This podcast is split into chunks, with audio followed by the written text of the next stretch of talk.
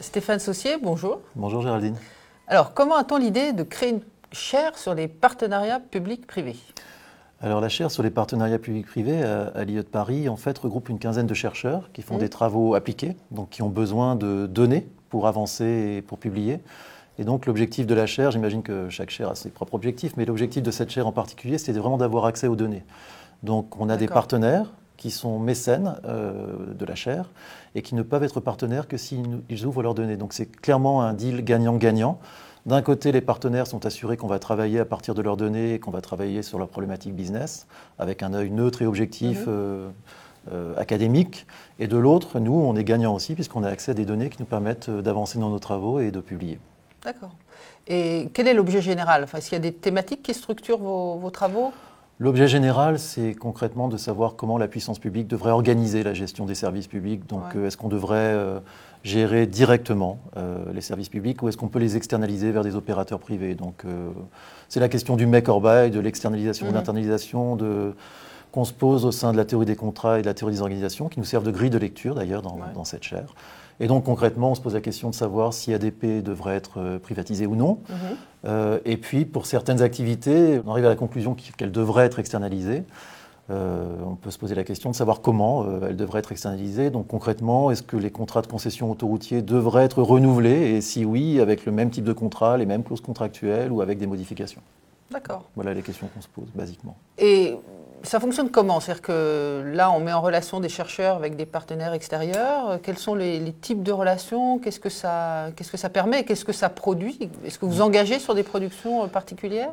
Donc ça fonctionne au travers de contrats de mécénat. Donc concrètement, ça veut dire que nos partenaires nous financent en échange de rien, sauf euh, en échange du fait qu'on travaille sur des thématiques qui sont liées au partenariat public-privé. Mhm. Donc ça, c'est important de noter, c'est vraiment du, du mécénat. L'objectif central, c'est de produire des publications académiques, donc des publications dans des revues à comité de lecture nationales ou internationales, essentiellement pour acquérir de la crédibilité sur nos travaux, c'est vraiment mhm. important pour nous. Et puis à côté de ça, on est amené aussi à, produire des notes, euh, des notes de lecture pour nos partenaires. On est même amené à les présenter nos travaux euh, dans leurs propres locaux lorsqu'ils nous le demandent, ça arrive assez fréquemment. Et on dérive aussi euh, d'autres productions peut-être moins scientifiques, mais qui sont tout aussi importantes pour nous, puisque ça nous permet aussi au sein de nos cours d'avoir des études de cas détaillées euh, et de, de valoriser ce qu'on peut mm. faire auprès des étudiants, des jeunes étudiants et aussi de ceux qui sont en formation continue. Évidemment, on ne va pas aller traiter de la question euh, de la corruption ou des ententes dans les marchés publics ou dans les contrats de concession avec les données de nos partenaires, mm. ce qui serait quand même assez malhonnête sur le fond. Hein. Par contre, on, on ne s'empêche pas de travailler sur ces questions par ailleurs avec d'autres données. Donc c'est exactement ce qu'on a fait dans le passé. On a publié plusieurs euh, articles scientifiques sur les ententes ou sur la corruption dans les marchés publics à partir de données, euh, évidemment, qui provenaient, qui provenaient euh, d'autres sources que celles de nos partenaires. Alors peut-être pour illustrer, est-ce que vous pourriez donner deux ou trois exemples de travaux que vous auriez réalisés récemment au sein de, de la chaire? Alors sur les exemples, maintenant sur les exemples d'études, moi j'en citerai essentiellement deux. Peut-être L'étude la plus significative qu'on ait faite jusqu'à maintenant, c'est une étude qui a été publiée en 2015 dans le Journal of Law, Economics and Organization, où on a essayé de répondre concrètement et définitivement à la question de savoir si la gestion publique était aussi efficace ou plus efficace que la gestion privée dans le secteur de la distribution de l'eau. Donc mhm. on a fait une grosse étude statistique, on a regardé pour 5000 communes pendant 10 ans, entre 1998 et 2008, euh, les prix de l'eau en fonction, enfin le prix et pas, pas seulement le prix, mais aussi d'autres objectifs de performance.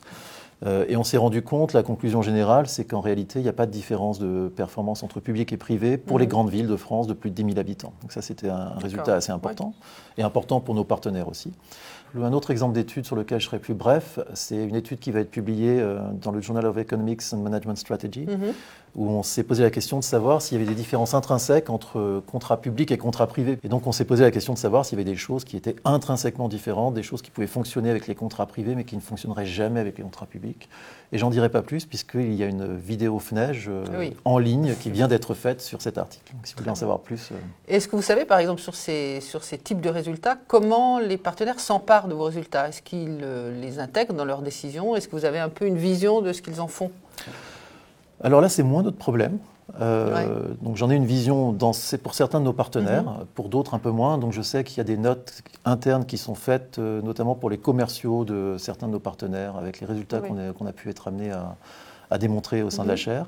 Mais sinon, non, ensuite, c'est moins notre problème, c'est plus le leur de savoir comment valoriser ce qu'on peut faire au sein de la chaire chez eux. Et peut-être pour terminer, euh, l'actualité de la chaire ou les perspectives à, court ou moyen terme?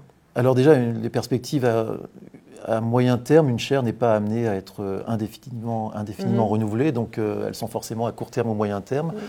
là, la grosse perspective, c'est qu'on a un nouveau partenaire qui vient d'entrer au sein de, la chaire, la Caisse des dépôts et consignations, et on a une grosse étude en cours passionnante sur les contrats à impact social, puisque la Caisse des dépôts et consignations vient de monter un fonds d'investissement, vient de lever 200 millions d'euros pour euh, racheter une soixantaine d'hôtels en France et les réhabiliter en centre d'hébergement pour accueillir des SDF et des migrants. Et ce qui est vraiment intéressant euh, dans ce cas d'étude, c'est que les fonds, les apporteurs de fonds, ont accepté d'être rémunérés en fonction de leur capacité à atteindre des objectifs ah sociaux, donc pour une partie de leur rémunération. Hein. Mmh donc notamment en fonction de leur capacité à mettre les enfants à l'école, à les scolariser, à retrouver un logement pérenne pour les SDF et les migrants, à ouvrir des droits sociaux pour, ces, pour, ces, pour cette population. Et là, on est vraiment euh, très intéressé par ce cas. On est en train vraiment d'y de, de, mettre beaucoup de moyens et pour essayer de répondre à deux questions essentielles. La première, c'est est-ce que c'est efficace de, de, mettre en place des contrats à impact social comme celui-ci? Et euh, la deuxième question, c'est de savoir si on devrait l'étendre à d'autres activités. D'accord. Donc euh, finalement, vous visez au travers de, la chaire euh, à la fois l'excellence académique en fait, dans la production et puis la pertinence et l'impact social et sociétal. Exactement.